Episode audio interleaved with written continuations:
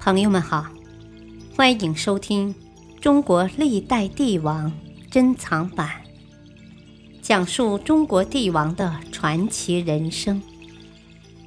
主编朱学勤，播讲汉乐。气吞宇内西汉，汉武帝刘彻，第八集。告民令前后共实行了四年，至元丰元年（公元前一一零年）才停止。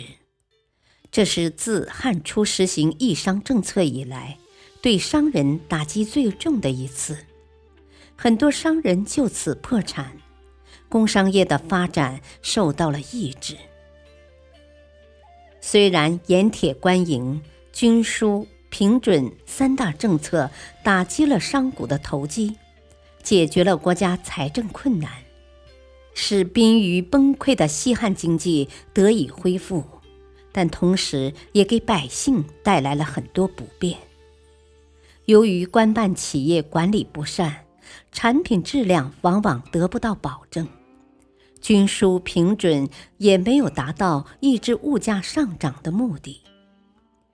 轻谷兼利，收贱以取贵，未见准之平也。另外，这些政策严重打击了商人的积极性，阻碍了当时的商业发展。再加上官商结合，加速了官僚机构的腐败，因此其消极影响也是显而易见的。通西域。拓疆土。张骞出使西域。建元二年（公元前一三九年），大将卫青、霍去病等人抓回了一批匈奴人。由于匈奴人长期侵犯边境，骚扰百姓，因此汉武帝亲自审问了这些人，想摸清他们的心思。谁知有个匈奴人非常傲慢，他说：“哦，你们汉族人没什么了不起的，根本比不上我们匈奴人。像我们旁边的那个大月之国王，不听大单于的指挥，还妄想跟我们作对，结果还不是被我们单于把脑袋砍下来了，做了酒器吗？”武帝一听。顿时大怒，下令将其处死。不过，这个无名小兵无意中提到的大月支引起了武帝的关注。他想，大月支的国王被匈奴如此羞辱，大月之人肯定要立誓报仇。如果能联络他们结成同盟，共同对付匈奴，岂不甚好？可是大月支自从离开敦煌后，不知道去了何处。当时人们的地理知识非常匮乏，根本不知道长城以外还有多大，所以联络大月支是一项既艰巨又危险的任务。汉武帝提出这个提议后，朝中根本无人敢应承，他只好公开悬赏。招募愿意承担这个任务的使者。等了一年，武帝总算等来一个人，这就是张骞，汉中城固（今陕西汉中人），当时是一名郎官。武帝很欣赏张骞的胆识，当即挑选了一百多人作为随从，还找来一名叫甘父的匈奴人当向导。临行前，武帝将写好的国书交给他。就这样，张骞带好准备的物品出发了，从此拉开汉朝数百年经营西域的序幕。出了长城，就都是匈奴活动的范围。尽管张骞等人十分小心，但走了近千里路后，他们还是落到了匈奴手里，当了俘虏。匈奴大单于得知他们的意图后，非常愤怒，一气之下便命一行人去做奴隶。很多人受不了折磨，最后都死了。只有张骞毫不畏惧，始终保持大汉使者的风范。为此，大单于很欣赏他。最后，他给张骞塞了一个匈奴女人当老婆。就这样过了几年，张骞也有了孩子。匈奴人对他的防范之心渐渐小了。一天，甘父来找张骞，经过商量，两人决定乘着匈奴内乱的机会逃跑。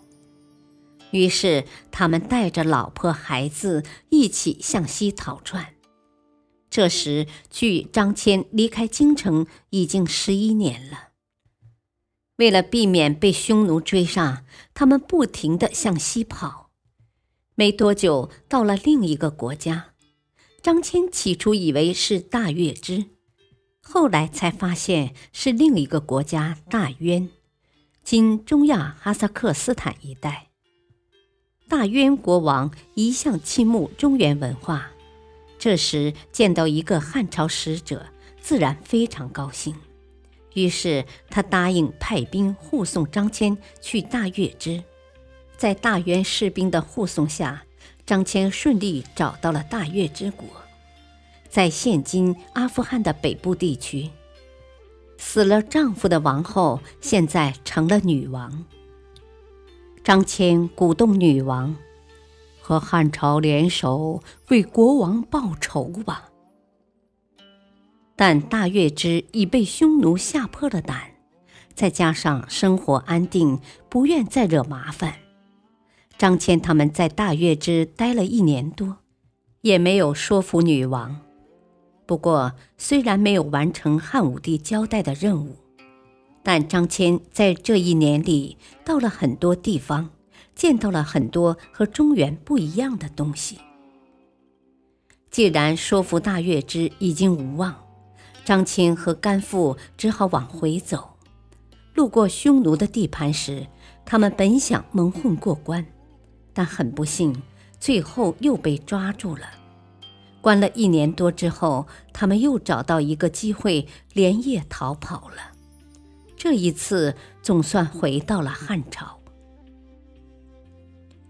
见到汉武帝刘彻，张骞便把这十三年的经历讲给他听。虽然张骞第一次出使没有达到结盟的目的，但却获得了大量关于西域各国的知识。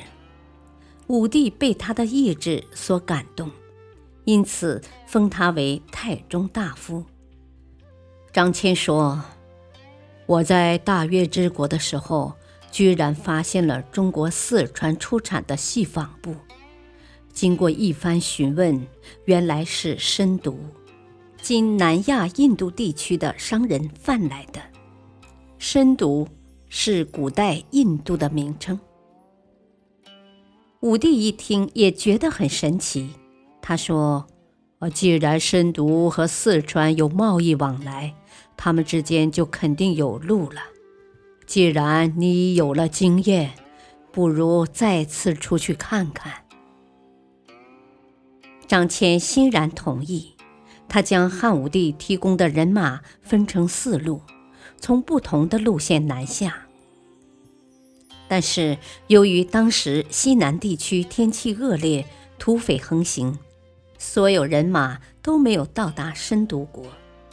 这次他们发现了滇越国，即现在的云南。虽然张骞没有找到深毒国，但意外发现了滇越国，因此汉武帝也非常满意。接着，他安排张骞跟着卫青去攻打匈奴，因为如果想要封侯，必须要立军功。另外，张骞当了十一年的俘虏。对匈奴的地形非常熟悉。战斗结束后，张骞被封为博望侯。两年后，张骞再次和李广一起出征，但这次他差点送掉性命。